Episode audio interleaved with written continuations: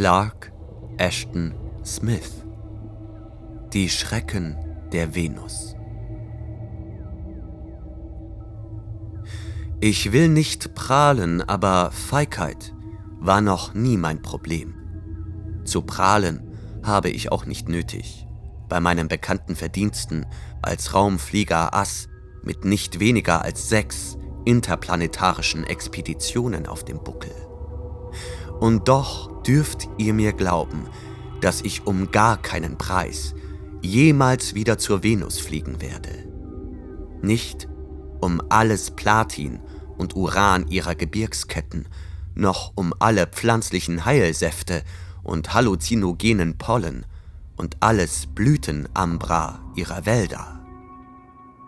Es wird nie an Männern fehlen, die ihr Leben und ihre geistige Gesundheit in den Handelsstationen der Venus aufs Spiel setzen und auch nicht an Narren, die immer noch versuchen, eine Welt außerirdischer Gefahren bis in den letzten Winkel zu erforschen. Ich habe mein Soll erfüllt und ich weiß, dass die Venus nicht für menschliche Nerven oder den menschlichen Verstand geschaffen ist. Die widerwärtige, wuchernde und wimmelnde Üppigkeit ihrer viel zu heißen Dschungel sollte wirklich jeden abschrecken. Ganz zu schweigen von der Art und Weise, auf die so viele Außenposten zwischen dem Abflug des einen Raumfrachters und der Ankunft des nächsten vom Antlitz des Planeten verschwanden. Nein, die Venus ist nicht für Menschen bestimmt. Falls ihr mir noch immer nicht glaubt, so hört meine Geschichte.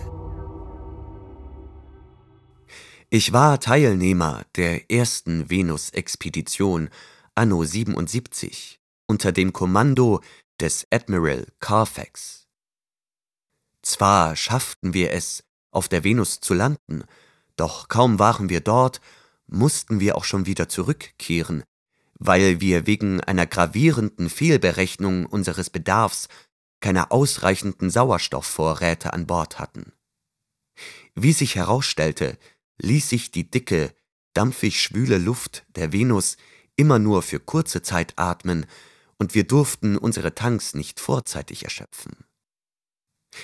Zwei Jahre später kamen wir wieder, diesmal besser gewappnet gegen alle Unwägbarkeiten und landeten auf einer Hochebene nahe dem Äquator des Planeten. Dieses Plateau, das verhältnismäßig frei war von der unbekömmlichen Flora und Fauna der tiefen, dampfenden Dschungel, bildete dann den Hauptstützpunkt für unsere Erkundungsflüge. Es war mir eine besondere Ehre, als Admiral Carfax mich mit dem Kommando über unseren Spähgleiter betraute, dessen Einzelteile aus dem Bauch des riesigen Mutterschiffs entladen und für den Vororteinsatz zusammengefügt wurden. Ich, Richard Harmon, war ja nur ein Mechaniker und dritter Ersatzpilot des Mutterschiffs ohne wissenschaftliche Reputation, während die vier unter meine Verantwortung gestellten Männer ausnahmslos Fachleute von Weltruf waren. Es handelte sich um den Botaniker John Ashley, den Geologen Aristide Roger, den Biologen und Zoologen Robert Manville und um Hugo Markheim, den Leiter der Interplanetarischen Vermessungsbehörde. Carfax und die übrigen 16 Mannschaftsmitglieder würden beim Mutterschiff bleiben und unsere Rückkehr und Berichterstattung abwarten. Wir selbst sollten den Äquator abfliegen, häufige Zwischenlandungen zum Zweck der näheren Erkundung vornehmen und dabei den Planeten, falls durchführbar, einmal komplett umrunden. Während unserer Abwesenheit sollte ein zweiter Spähgleiter für einen Meridianflug über die beiden Pole des Planeten zusammenmontiert werden. Der Spähgleiter war von jenem Typ, der inzwischen allgemein für Flüge in beliebigen Höhen innerhalb der Erdatmosphäre in Gebrauch ist. Seine Außenhaut bestand aus neonin gehärtetem Aluminium, Er war geräumig und bequem ausgestattet, hatte Sichtfenster aus synthetischem Kristall, der härter ist als Stahl, und seine Einstiegsluke konnte hermetisch abgeriegelt werden. Er besaß den modernen, schubstarken Atomantrieb sowie als Notfallersatz ein paar altbewährter Elektrosolarturbinen. Der Gleiter war mit einer Klimaanlage ausgestattet und die Bordbewaffnung bestand aus elektronischen Maschinenkanonen mit einer Reichweite von 60 Kilometern. Darüber hinaus geboten wir über ein reiches Handwaffenarsenal von Infrarotgranaten, von Hitzestrahlern und Gefrierstrahlern, da wir nicht wussten, mit welchen uns feindlich gesinnten Lebensformen wir es vielleicht zu tun bekamen. Somit besaßen wir die tödlichsten Waffen, die Menschen jemals ersonnen hatten. Ein Kind hätte damit ganze Armeen auslöschen können. Heute jedoch finde ich es fast zum Lachen, als wie erbärmlich sie sich erwiesen. Unser Landeplatz auf dem Plateau lag sehr hoch in einem Gebirgszug, den wir die Purpurberge tauften, weil sie von ihren Ausläufern bis zu ihren Gipfeln mit gigantischen, bis zu einem Meter hohen Flechten von rot-blauer Farbe überwuchert waren. Diese Flechten bedeckten auch Teile des Plateaus, wo das Erdreich zu spärlich war, als dass dort höher entwickelte Pflanzenarten hätten gedeihen können. In einem dieser Flechtengebiete, umgeben von den zahlreichen Geysiren und den fantastischen Hörnern der Berggipfel, die zeitweise durch die dunstgesättigte Atmosphäre schimmerten, hatten wir unser Stammlager aufgeschlagen. Sogar hier mussten wir jedes Mal, bevor wir das Mutterschiff verließen, unsere thermischen Schutzanzüge anlegen und Sauerstoffbehälter umschnallen. Andernfalls hätte die Hitze uns binnen weniger Minuten regelrecht gesotten und die unirdischen Gase in der Atemluft hätten uns schnell den Garaus gemacht. Es war eine gespenstische Arbeit, den Gleiter unter solchen Bedingungen zusammenzubauen. In unseren unförmig aufgepumpten Schutzanzügen und den grünen Vitrolmasken glichen wir wahrscheinlich einer Rotte von Dämonen beim Rackern in den Siededämpfen der Gehenna. Niemals werde ich den Augenblick vergessen, als wir fünf, die für jenen ersten Erkundungsflug ausgewählt worden waren, Abschied von Admiral Carfax und den übrigen Mannschaftsmitgliedern nahmen und den Gleiter bestiegen. Auf gewisse Weise empfanden wir dabei größere Aufregung als beim Abflug von der Erde in die Sternenweite. Die 26.000 Kilometer unserer geplanten Planetenumrundung nahmen wir natürlich als eine bloße Lappalie, doch welche Sensation und Wunder neu entdeckten Lebens mochte uns erwarten. Hätten wir doch nur die Wahrheit geahnt. Doch im Grunde war es ein Segen, dass wir ahnungslos waren. Gemächlichen Tempos und im niedrigstmöglichen Tiefflug ließen wir die Hochebene hinter uns und tauchten durch einen langen, vom Urwald überwucherten Pass zu den Äquatorialebenen hinab.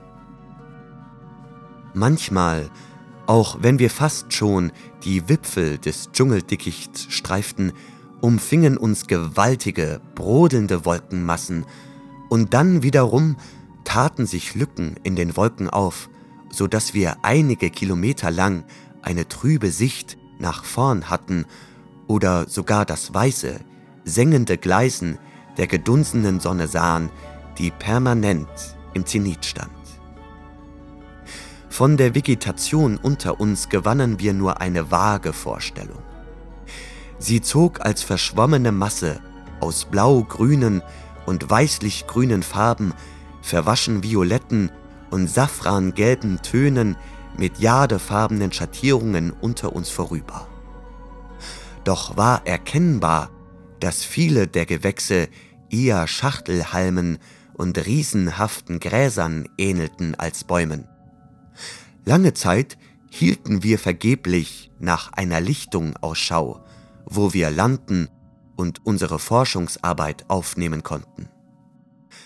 Nachdem wir ein oder zwei Stunden lang über undurchdringlichen Urwald geflogen waren, kreuzten wir einen breiten Fluss, der dicht am Siedepunkt schien, wenn man nach den dicken Dampfspiralen urteilte, die von ihm aufstiegen.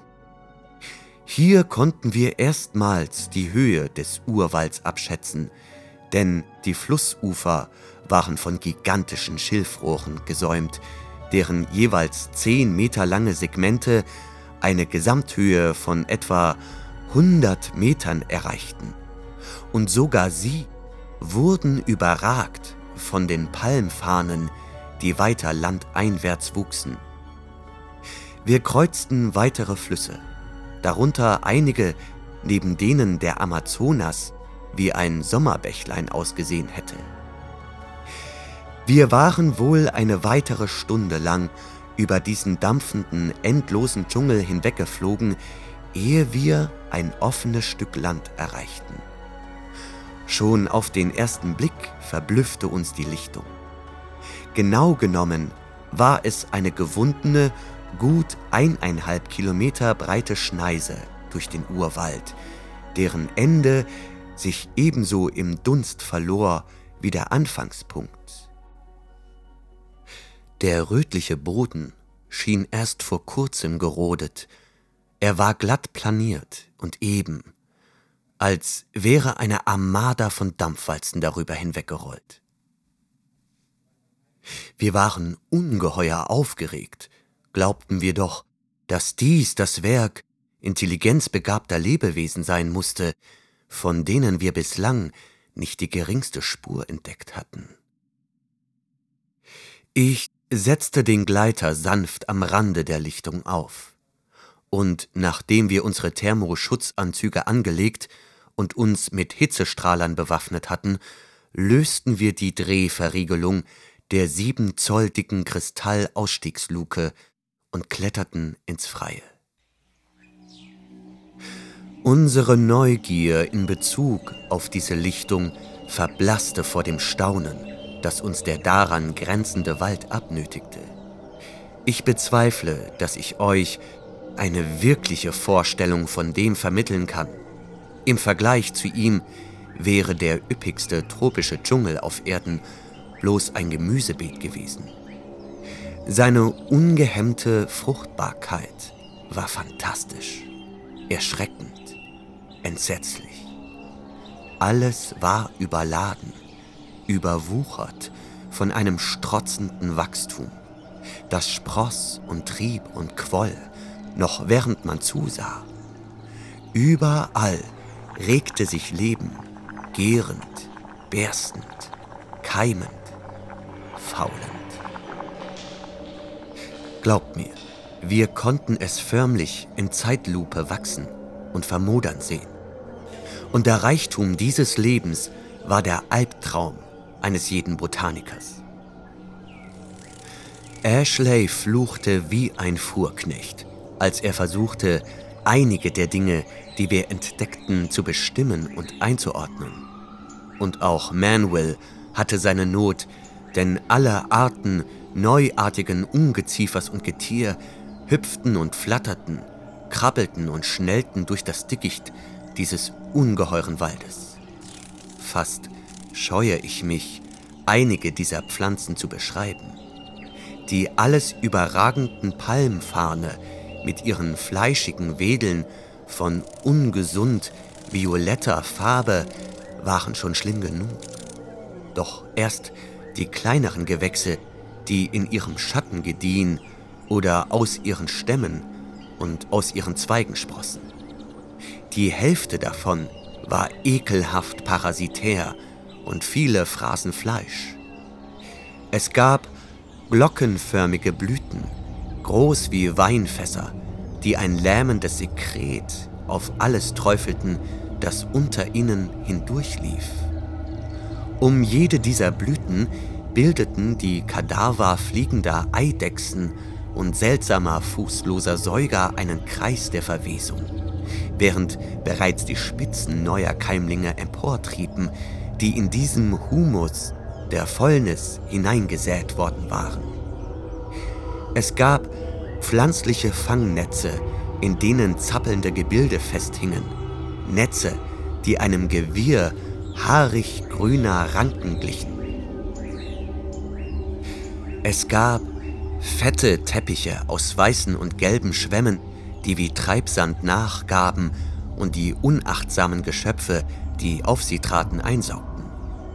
Wir erblickten aberwitzig groteske Orchideenarten, die ausschließlich in den Körpern lebender Tiere Wurzeln schlugen, sodass ein beträchtlicher Teil der Fauna, die wir zu Gesicht bekamen, mit floralen Schmarotzern geschmückt war.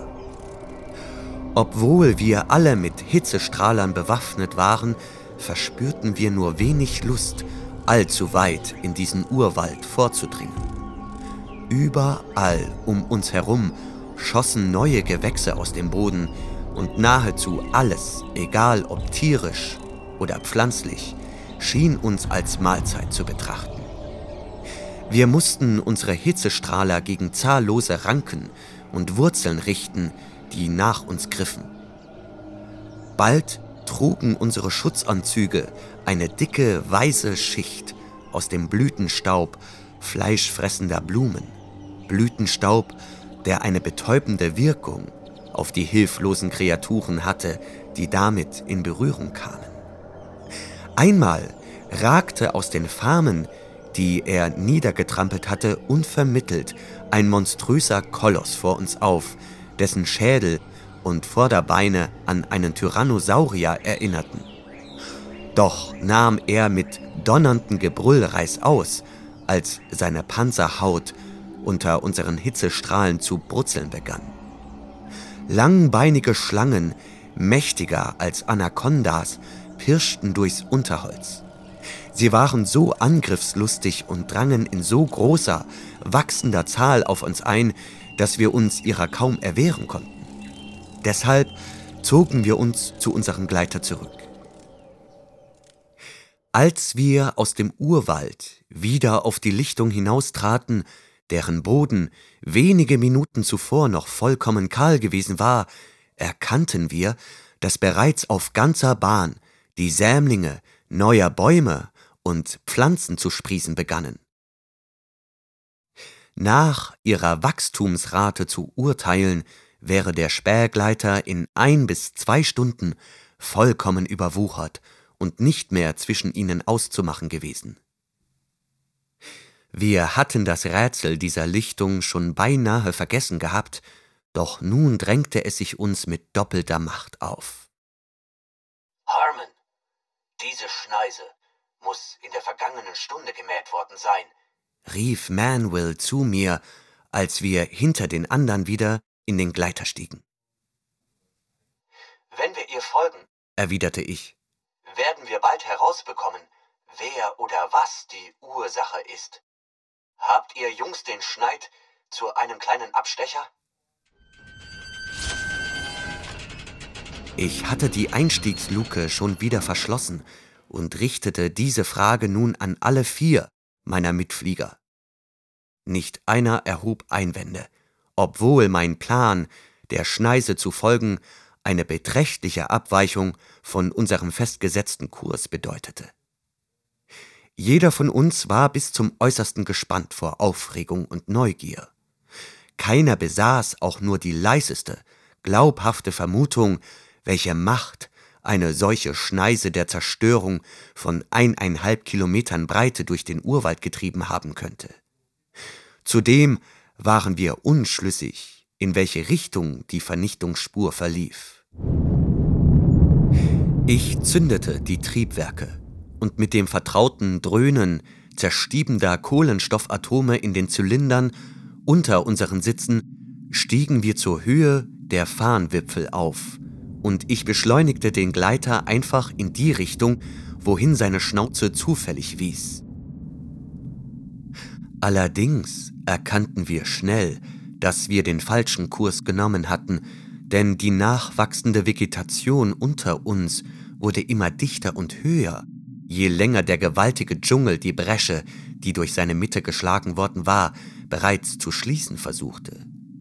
Daher wendete ich den Gleiter und wir flogen zurück in die entgegengesetzte Richtung. Ich bezweifle, dass nur ein halbes Dutzend Worte zwischen uns gewechselt wurden, während wir den gerodeten Streifen abflogen und den frischen Pflanzenwuchs unter uns immer weiter ausdünnen und schrumpfen sahen, bis wieder jener kahle, rötlich-blaue Boden zum Vorschein kam. Wir hatten nicht die geringste Vorstellung davon, was wir vorfinden mochten, und waren mittlerweile viel zu aufgeregt, um auch nur Mutmaßungen darüber anzustellen. Ich gestehe offen, dass ich selbst ziemlich unruhig war. Die Dinge, die wir im Urwald bereits zu Gesicht bekommen hatten, und jene erschreckende Dschungelrodung, die keine von Menschen gemachte Maschine zu Wege gebracht hätte, reichten zusammen völlig aus, um das innere Gleichgewicht eines jeden Menschen zu erschüttern. Wie ich schon sagte, bin ich kein Feigling. Und ich habe einer Menge außerirdischer Gefahren ins Auge gesehen, ohne auch nur mit der Wimper zu zucken. Doch begann ich bereits zu argwöhnen, dass wir es mit Dingen zu tun hatten, die besser kein Erdengeschöpf jemals zu Gesicht bekommen oder sich auch nur im Geiste ausmalen sollte. Die scheußliche Fruchtbarkeit dieses Urwalds hatte mir geradezu Übelkeit verursacht. Was aber mochte das für eine Macht sein, die viele Kilometer eines solchen Urwalds gründlicher beseitigt hatte, als ein Mähdrescher die Ähren eines Kornfelds? Angespannt betrachtete ich die vor uns liegende dunstgeschwängerte Szenerie durch den Reflektor neben meinem Pilotensitz und der Rest der Crew presste die Gesichter gegen die Kristallluken. Bis jetzt war nichts Beängstigendes zu sehen, doch nun bemerkte ich einen leichten und unerklärlichen Anstieg unserer Fluggeschwindigkeit. Ich hatte die Schubkraft nicht erhöht. Wir waren langsam geflogen, kaum 250 Kilometer pro Stunde. Doch jetzt wurden wir zunehmend schneller, als wären wir dem Sog eines gewaltigen Luftstroms ausgesetzt oder einem starken magnetischen Kraftfeld. Die Dämpfe vor uns hatten sich sichtraubend zusammengezogen, dann aber wirbelten sie beidseits auseinander und die Landschaft wurde viele Kilometer weit überschaubar. Ich glaube, wir alle erblickten das Ding im selben Moment. Dennoch brachte keiner von uns in der nächsten halben Minute einen Ton hervor. Erst dann flüsterte Manuel, kaum vernehmbar, Mein Gott. Vor uns, kaum einen halben Kilometer entfernt, füllte eine kriechende, gallertartige Masse die Bresche in voller Breite aus. Sie besaß die blassrosa Farbe von Angelgewürm und überragte selbst die höchsten Farnwipfel. Es war, als wüchse eine steile Felswand vor uns empor, während wir darauf zuflogen. Wir erkannten, dass sie sich von uns fortbewegte, dass sie sich kriechend durch den Dschungel vorwärts fraß. Das gewaltige Gebilde schien eine quallenartige Beschaffenheit zu besitzen. Es hob und senkte sich, dehnte sich aus und zog sich zusammen, träge, rhythmisch, wobei seine Farbe sich unter jeder Kontraktion merklich verdunkelte. Leben, murmelte Manuel.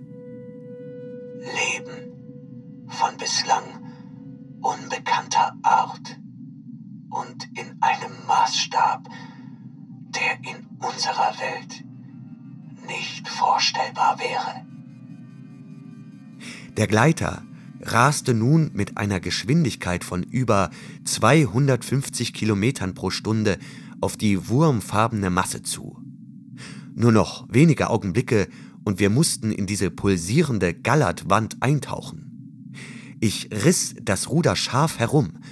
Wir scherten nach Backbord ab und stiegen mit einer sonderbaren Trägheit über den Urwald auf, von wo wir freie Sicht nach unten hatten. Diese Schwerfälligkeit beunruhigte mich nach unserem vorherigen ungestümen Tempo. Es war, als kämpften wir gegen eine neue Schwerkraft von ungeahnter Stärke an. Uns allen wurde übel, als wir hinunterblickten. Diese lebende Substanz erstreckte sich Kilometer über Kilometer, und ihr vorderes Ende verlor sich im dampfenden Nebel. Es bewegte sich schneller voran, als ein Mensch zu rennen vermag, dehnte sich aus und zog sich wieder zusammen auf diese schreckliche Art, als würde es atmen. Es besaß keine sichtbaren Gliedmaßen oder Fortsätze, noch irgendwelche erkennbaren Organe. Doch unverkennbar lebte das Ding und verfügte über ein Bewusstsein. Geh näher ran, flüsterte Manwill. In seiner Stimme kämpften Grauen und wissenschaftliche Faszination gegeneinander an. Ich steuerte den Gleiter schräg nach unten, bemerkte jedoch sofort eine Zunahme des sonderbaren Soges, der uns erfasst hatte. Ich schaltete auf Schubumkehr und erhöhte die Schubkraft, um zu verhindern, dass der Gleiter steil nach unten schoss und uns glattweg im Objekt unserer Neugier begrub. Nun hielten wir uns hundert Meter oberhalb der rosafarbenen Masse in der Luft und bestaunten sie. Sie strömte unter uns dahin wie ein widernatürlicher Fluss, eine glatte, schimmernde Gezeitenwelle. Voyez, rief da plötzlich Roger, der sich gern seiner Muttersprache bediente, obwohl sein Englisch ebenso gut war wie das unsere. Zwei Flugungeheuer, groß wie Pterodaktile, kreisten jetzt etwas tiefer als wir selbst über der dahinkriechenden Masse. Es hatte den Anschein, als kämpften sie ebenso wie unser Flugboot gegen eine mächtige, von unten wirkende Anziehungskraft an. Durch unsere luftdichten Schallventile konnten wir den tosenden Schlag ihrer gewaltigen Schwingen vernehmen, als die Ungestüme versuchten, an Höhe zu gewinnen und dennoch langsam zu der rosafarbenen Fläche hinabgezogen wurden. Als sie ihr immer näher kamen, stieg eine gewaltige Woge aus der Masse empor, in deren Tal sich eine gähnende, schlundartige Höhlung auftat, worin Rinnsale einer farblosen Flüssigkeit ausströmten und zu einem blasigen Pfuhl zusammenflossen. Im nächsten Moment überschlug sich die Welle, verschlang die flügelschlagenden Monstren und sank spurlos, als wäre nichts geschehen, mitsamt ihren Opfern in die glatte, träge, pulsierende Oberfläche zurück. Wir warteten noch. Unterdessen bemerkte ich, dass die Vorwärtsbewegung der Masse zum Erliegen gekommen war. Abgesehen von jenem sonderbaren Pochen verhielt sich die Masse nun vollkommen reglos. Doch in dieser Ruhe lag auch eine tödliche Bedrohung, so als würde das Ding lauern oder nachdenken. Dem Anschein nach hatte es keine Augen, keine Ohren, keine Sensoren irgendwelcher Art, und doch beschlich mich der Eindruck, dass es auf irgendeine unvorstellbare Art mittels Sinnesorganen, die unser Begriffsvermögen überstiegen, um unsere Gegenwart wusste und uns aufmerksam abschätzte. Und auf einmal sah ich, dass die Masse nicht länger ruhig war. Sie hatte damit begonnen, schleichend langsam und verstohlen eine kegelförmige Ausstülpung zu uns emporwachsen zu lassen. Und am Fuße dieser Ausstülpung sammelte sich genau wie zuvor ein durchsichtiger, farbloser Pfuhl. Der Gleiter schlingerte und drohte abzuschmieren. Die magnetartige Anziehung oder was immer es war, war stärker geworden denn je. Ich erhöhte den Schub. Wir stiegen mit zäher, quälender Langsamkeit auf. Da schoss der Kegel unter uns erbarmungslos zu einer Säule empor, die sich neben uns auftürmte und über dem Gleiter zusammenschlug. Bevor sie uns fortreißen konnte, hatte Manwill den Auslöser einer der Bordkanonen entsichert, die Säule ins Visier genommen und eine Salve von Sprenggranaten hineingepumpt, unter der sich das über uns schwebende Unheil auflöste, wie ein zerblasener Rauchfaden. Unter uns erzitterte und zuckte der kegelförmige Fuß der gekappten Säule wie unter Krämpfen und sank in die glatte Oberfläche zurück. Der Gleiter stieg taumelnd aufwärts, wie befreit von einem zerrennenden Gewicht, und nachdem ich eine Flughöhe erreicht hatte, die mir sicher erschien, steuerten wir am Rand dieser Masse entlang im Versuch, ihre Ausmaße zu ermitteln. Während wir neben ihr dahinflogen, begann die kolossale Kreatur unter uns mit ihrem früheren Tempo weiterzukriechen. Ich weiß nicht, über wie viele Kilometer sie sich erstreckte und sich durch die ungeheure Dschungelwildnis voranschlängelte, gleich einem Gletscher aus Regenwurmgelee.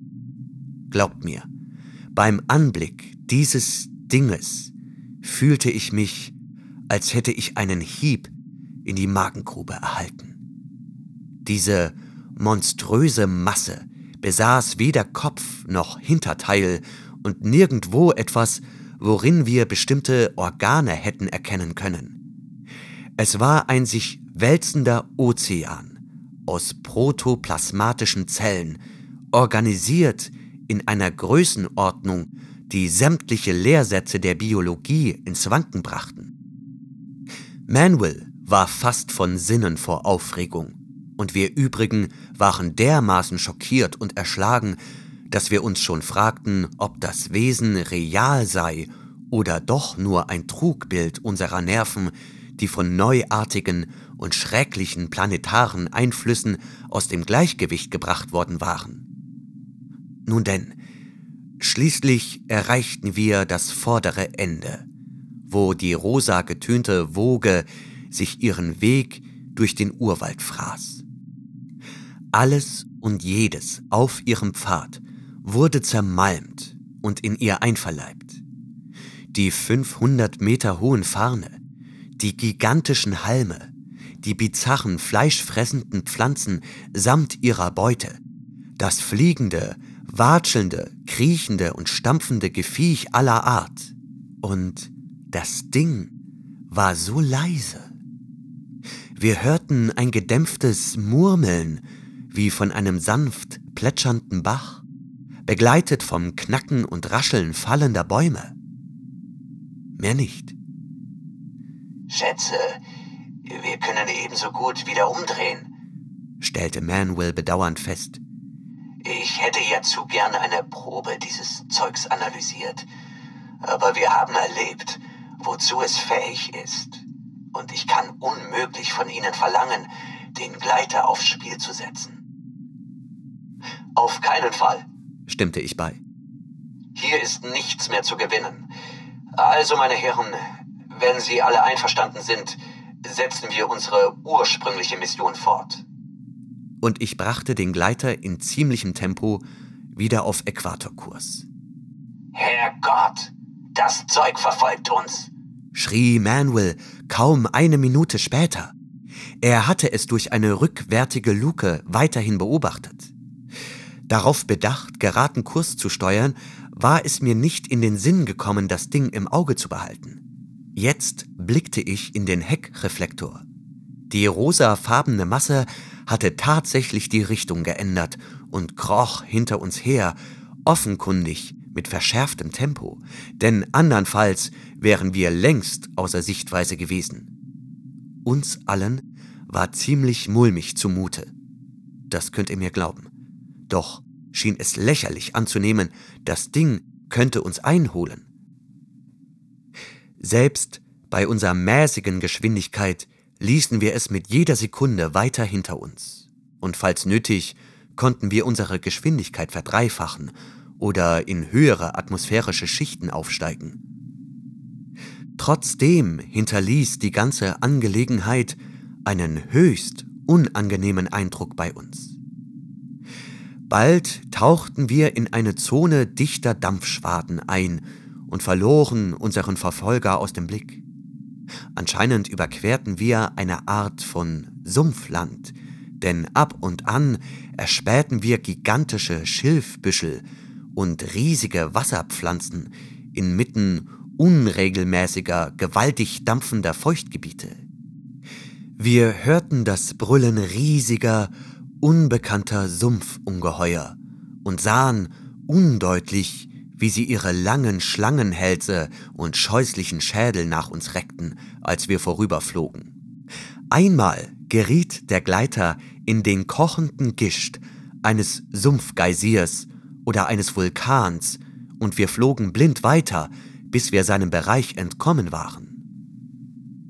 Anschließend kreuzten wir einen See aus brennendem Öl oder Erdpech, aus dem 800 Meter hohe Flammen nach uns leckten, so dass die Temperatur trotz unserer Klimaanlage ungemütlich anstieg. Darauf folgten weitere Sumpfgebiete, gehüllt in wirbelnde Dämpfe. Und nach ein oder zwei Stunden tauchten wir wieder aus den Schwaden auf und ein neuer, wuchernder Urwaldabschnitt präsentierte unter uns sein üppiges Laubdach aus Palmwedeln und Farnblättern. Diesen Urwald zu überfliegen war, als triebe man durch endlose Dimensionen eines Haschischtraums. Kein Ende war abzusehen und keine Veränderung. Er zog sich ewig hin und hin inmitten einer Welt ohne Grenzen oder Horizont. Und der weiße, diesige Glast der aufgequollenen Sonne eben im Zenit stehend, wurde zur glühenden Folter für Nerven und Gehirn. Wir alle fühlten eine schreckliche Erschöpfung, eher wegen der nervlichen Strapazen als aus anderer Ursache. Manuel und Roger legten sich schlafen. Markheim war auf seinem Posten eingenickt und ich begann nach einer Stelle Ausschau zu halten, wo ich den Gleiter sicher landen und selbst ein Auge zutun konnte. Der Gleiter hätte den Kurs von alleine verfolgt, wenn ich auf Autopilot umgeschaltet hätte, aber ich wollte nichts übersehen und keinerlei Risiko eingehen, mit einem hohen Gebirgszug zu kollidieren. Nun, wie es schien, gab es keine Landemöglichkeit in jener strotzenden Wildnis zyklopenhaften Wachstums. Wir flogen immer weiter und ich wurde schläfriger und schläfriger. Dann, endlich, erspähte ich vor uns durch die wirbelnden Nebel hindurch eine vage Andeutung niedriger Berge. Bald sah ich nackte, nadelspitze Gipfel und lange, sanft abfallende Hänge aus schwärzlichem Felsgestein, die fast vollständig von roter und gelber Flechte überwachsen waren, die höher wucherte als Heidekraut. Das alles wirkte sehr friedlich und verlassen auf mich. Ich brachte den Gleiter auf einer ebenen Felsplatte an einem der Hänge zur Landung und schlief bereits fast, bevor das tiefe Dröhnen der Triebwerke verstummt war. Was mich weckte, weiß ich nicht. Aber ich fuhr ruckartig auf, erfüllt von einer geradezu übernatürlichen Gewissheit, dass etwas nicht stimmte. Ich sah mich nach meinen Gefährten um, die jedoch alle friedlich schlummerten. Und dann blickte ich in die Reflektoren, worin die gesamte Landschaft um uns herum zu sehen war.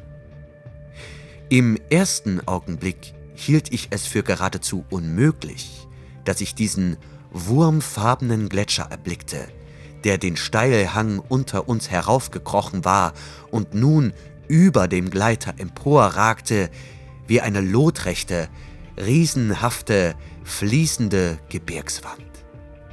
Das Ding hatte auf jeder Seite zwei gewaltige Greifer ausgestülpt, die es nach uns ausstreckte, als wollte es uns umarmen. Es schien, den diesigen Himmel auszulöschen, als es dort schwebte, pulsierend und alles verfinsternd und triefend vor Geifer, der als glasklarer Sud in Strömen aus den Mäulern tropfte, die es an seiner Vorderseite gebildet hatte. Entgeistert wie ich war, verlor ich wertvolle Sekunden, ehe ich den Atomantrieb starten konnte. Und als der Gleiter abhob, dehnte sich die Spitze dieser abscheulichen Gallert-Steilwand aus und schlug über uns zusammen wie der Kamm einer brechenden Woge. Das Ding riss uns fort mit einem alles erschütternden Aufprall, umschlang uns. Und haltlos, wirbelnd und uns überschlagend, schossen wir abwärts, wie in ein Wellental. Im Inneren des Gleiters wurde es finster und wir sahen nichts als Schwärze, bis ich die Beleuchtung einschaltete. Mit der Nase voran schlitterte der Gleiter in die Tiefe, während diese unfassbare Woge ihn schluckte. Meine Gefährten waren inzwischen längst wachgerüttelt und ich brüllte ihnen gehetzte, halbverständliche Befehle zu, während ich die volle Schubkraft unserer Zylinder aktivierte und zusätzlich die Elektrosolarturbine zündete. Die Seitenwände und die Decke des Gleiters schienen sich unter dem entfesselten Druck nach innen zu wölben, während wir uns frei zu wühlen versuchten. Meine Kameraden stürzten alle an die Bordkanonen und feuerten ohne Unterlass. Elektronisch beschleunigte Granaten jagten gleich einer Breitseite von Blitzschlägen in die Masse hinein, die uns verschlungen hatte. Jede Kanone deckte ihren weitestmöglichen Schwenkradius ab. Wir versuchten buchstäblich, uns frei zu sprengen. Ich weiß nicht, wie es letztlich gelang, doch endlich ließ der Druck von außen nach. Durch unsere Heckluken brach ein matter Lichtschimmer und torkelnd, schlingernd riss der gefangene Gleiter sich los. Doch gerade als es um uns herum wieder hell wurde, tropfte etwas von der Decke auf meine ungeschützten Arme. Ein dünnes Rinnsal wasserheller Flüssigkeit, die wie Vitriol brannte und mich fast rasend machte vor Schmerz, als sie sich in mein Fleisch fraß. Ich hörte jemanden kreischen und fallen. Als ich den Kopf wandte, sah ich Manuel, der sich unter einem steten Getröpfel dieser Flüssigkeit auf dem Boden krümmte. Das Dach und die Wände des Gleiters zeigten an mehreren Stellen Risse. Einige davon klafften mit jedem Augenblick weiter auseinander. Dieses verfluchte Sekret, das fraglos sowohl als Speichel wie auch als Verdauungssaft diente, hatte gleich einer Säure das diamantharte Metall der Außenhülle durchfressen und wir waren wirklich in allerletzter Sekunde entwischt. Die nächsten Minuten waren schlimmer als eine ganze Horde von Albträumen. Trotz der Schubkraft unserer beiden Triebwerke, trotz der Bordkanonen, die weiterhin beidseits von uns durch die hungrige Substanz pflügten, war es ein harter Kampf aus der unheilvollen, jegliche Gravitation übersteigenden Magnetkraft dieser teuflischen Lebensmaterie freizukommen. Und die ganze Zeit überströmte Venus Luft durch die Risse herein, so dass wir kaum noch zu atmen vermochten. Auch verlor dadurch unsere Klimaanlage einen Großteil ihrer Wirkung und wir gingen gleichsam in einer dampfenden Hölle, bis wir uns einer nach dem anderen in unsere luftdichten, isolierenden Schutzanzüge retteten, währenddessen die übrigen Mitglieder der Crew die Kanonen bedienten und den Gleiter steuerten. Manuel hatte aufgehört, sich zu krümmen, und wir sahen, dass er tot war. Wir hätten nicht gewagt, ihn allzu lange zu betrachten, selbst wenn uns dafür genug Zeit geblieben wäre. Denn sein Gesicht und sein Körper waren von der ätzenden Flüssigkeit halbwegs weggefressen worden. Nach und nach gewannen wir an Höhe, bis wir endlich auf das Höllending hinabblicken konnten, dessen Appetit wir so knapp entronnen waren. Dort unter uns erstreckte es sich Kilometer um Kilometer, den Berghang herauf, während der hintere Rest sich irgendwo im Urwald verlor. Bedachte man die bis hierher von uns zurückgelegte Strecke, schien es unmöglich, dass es sich bei diesem etwas um dieselbe kriechende Masse handelte, die wir früher am Tag gesichtet hatten. Doch was auch immer es war, es musste uns irgendwie aufgespürt haben, und anscheinend war es ihm die Mühe wert erschienen, einen Berg zu erklimmen, um uns zu kriegen. Möglicherweise gehörte es aber auch zu dem natürlichen Verhalten dieser Art, auf Berge zu kriechen. Jedenfalls ließ es sich nicht leicht abwehren, denn der Beschuss aus unseren Bordkanonen schien ihm wenig mehr als Nadelstiche zu versetzen, deren Wunden spurlos vernarbten, sobald der Schütze auf eine andere Stelle zielte. Und als wir begannen, von unserer mühsam gewonnenen Flughöhe aus Handgranaten auf das Ding hinabzuschleudern, pulsierte und wogte es bloß ein wenig heftiger. Und seine rosa Färbung vertiefte sich zu einem schwerenden Rot, als würde es zornig. Als wir endlich auf demselben Weg zurückgeflogen, der uns hergeführt hatte in Richtung des Dschungels und des dahinterliegenden Sumpflandes, begann das höllische Wesen rückwärts über den flechtbewachsenen Berghang hinabzufluten. Es schien keinesfalls gewillt, uns entkommen zu lassen. Fast kippte ich vom Pilotensitz, so grässlich schmerzten meine verätzten Arme, die dennoch das Steuer fest im Griff und den Gleiter auf Kurs hielten. Wir waren nicht mehr in der nötigen Verfassung, unsere Venusumrundung fortzusetzen. Daher blieb uns nichts anderes übrig, als zu den Purpurbergen zurückzukehren. Wir flogen mit Höchstgeschwindigkeit, aber diese fließende Masse pulsierenden Lebens, Protoplasma-Haufen, höherer Organismus oder was immer es sein mochte, hielt eine Zeit lang unverdrossen mit. Dann, endlich, ließen wir das Ding hinter uns, wie es da in seiner kilometerbreiten Kahlschlagspur durch den Dschungel glitt. Doch konnten wir keinen großen Vorsprung gewinnen. Diese Unaussprechlichkeit klebte unermüdlich an uns dran, und es machte uns alle regelrecht krank, ihr dabei zuzusehen. Plötzlich bemerkten wir, dass das Wesen aufhörte, uns zu verfolgen und in einer abrupten Kehre die Richtung wechselte. Was sagt ihr dazu? rief Markheim. Wir waren alle dermaßen verblüfft von dem Ende der Jagd, dass ich den Gleiter stoppte und wir auf der Stelle in der Luft schwebten, während wir rätselten, was vorgefallen war. Dann sahen wir es.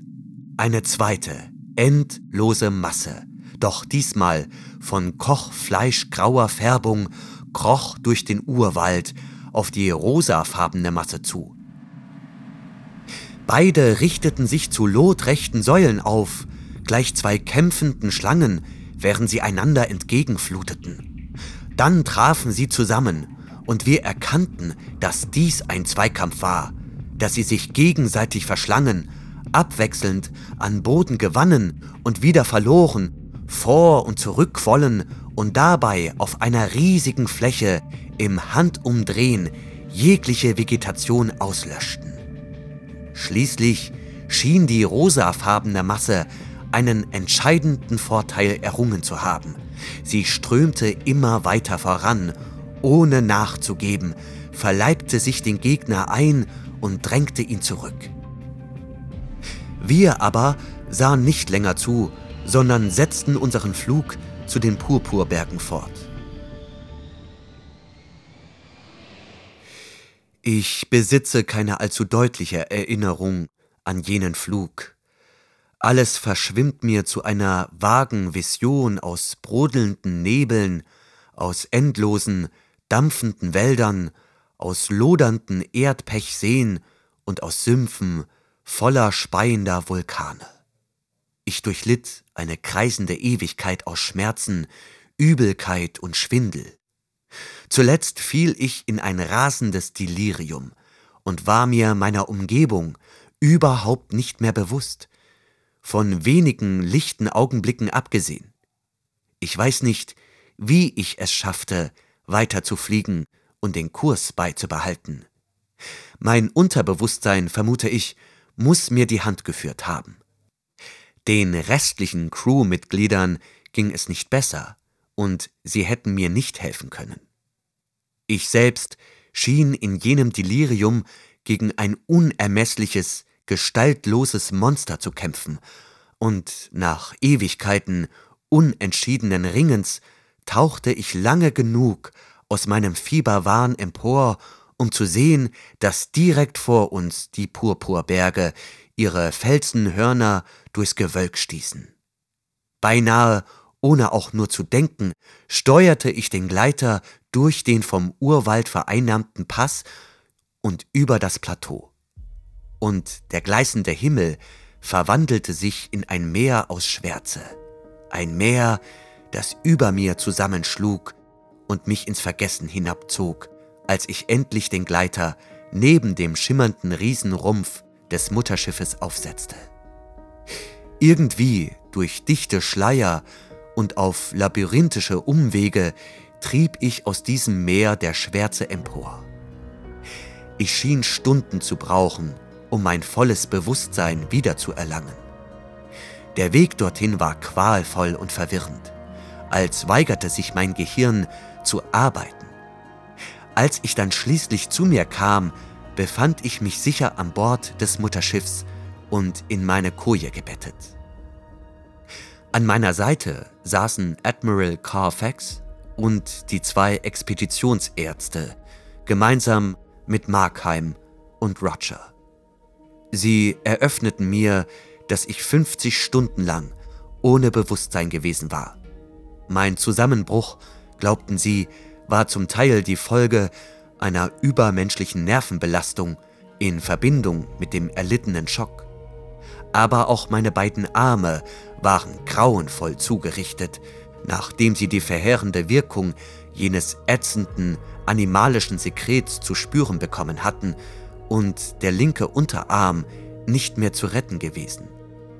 Ich blickte auf einen mit Verbänden umwickelten Stumpf, der gerade noch bis zum Ellenbogen reichte. Nur dank der hervorragenden Kunst der Bordärzte war der andere Arm einer entsprechenden Amputation entgangen.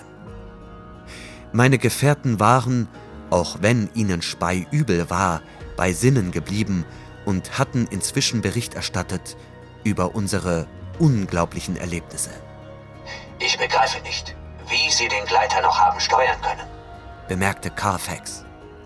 Dies kam aus dem Munde unseres wortkargen Vorgesetzten, der mit Lob gewöhnlich geizte, einer persönlichen Auszeichnung gleich. Mein rechter Arm brauchte lange, um zu heilen. Im Grunde wurde er nie wieder wie früher, erlangte nie wieder die Muskelkraft und reaktionsschnelle Beweglichkeit zurück, die für den Raumflug unabdingbar sind. Und es tat mir auch gar nicht sonderlich leid. Meine Nerven waren zutiefst erschüttert. Und so gab ich mich damit zufrieden, die anderen ihren Beitrag leisten zu lassen. Denn die Risse in dem von der Säure beschädigten Gleiter wurden mit Schmelzmetall zusammengeschweißt, das wir mit Hilfe unserer Hitzestrahler verflüssigt hatten, und eine neue Erkundungsmannschaft trat den Äquatorflug um die Venus an. Wir warteten volle hundert Stunden auf dem Plateau in den Purpurbergen. Doch der Spähgleiter kehrte nicht zurück. Die Funkverbindung mit der Crew war bereits nach neun Stunden abgerissen. Daraufhin wurde der zweite Gleiter zusammengesetzt und hob ab. Das Kommando führte diesmal Admiral Carfax persönlich. Markheim und Roger bestanden ebenfalls darauf, mitzufliegen. Wir blieben in Verbindung mit der Crew, bis der Gleiter sich den gewaltigen Steppengebieten näherte, wo die Sonnenseite der Venus endet und jenseits derer die eisigen Gefilden immerwährenden Zwielichts und ewiger Finsternis liegen. Die eingehenden Funkberichte überboten einander mit unglaublichen Beobachtungen, und ich werde nicht für euch aufzählen, wie viele dieser pulsierenden, lebendigen Massen dabei gesichtet wurden, wie sie sich durch die so widerwärtig vor Leben strotzenden Urwälder voranfraßen oder aus den rauchverfüllten Ozeanen der Venus an Land krochen, wo sie brüten und ausgebrütet werden. Von dem ersten Spähgleiter jedoch fand sich keine Spur. Dann brachen auch die Berichte der zweiten Crew ab. Und schwarzes Entsetzen senkte sich auf uns hernieder, die wir im Mutterschiff zurückgeblieben waren. Das riesige Raumgefährt war für den Horizontalflug in atmosphärischen Schichten nur schlecht geeignet. Dennoch flogen wir los und versuchten die beiden Spähgleiter zu finden, obwohl uns allen klar war, dass es wohl nichts mehr zu finden gab. Ich werde nicht bei Einzelheiten unseres Fluges verweilen. Wir sahen genug, dass es uns beständig die Mägen umdrehte und jene grauenvollen Gebilde überdimensionierten Lebens nahmen sich niedlich und liebenswert aus im Vergleich mit einigen der Dinge, die unsere Suchscheinwerfer auf der Schattenseite des Planeten aus der Finsternis schälten. Letztlich gaben wir die Suche auf und kehrten zur Erde zurück. Was mich betrifft, so bin ich nun vollauf zufrieden, auf Terra Firma zu verweilen. Andere mögen die Venus erkunden und ihre Minen ausbeuten und ihre Plantagen bewirtschaften. Doch ich selbst kenne nur zu gut das Schicksal der beiden verschollenen Mannschaften und ihrer Gleiter. Und ich weiß, was mit den Lagerhallen aus Neomanganstahl geschehen ist, die ohne jede Spur von der Oberfläche der Venus verschwanden, ersetzt von einem frisch nachgewachsenen Dschungel. Die Schrecken der Venus von Clark Ashton Smith. Gelesen von Benjamin Werner.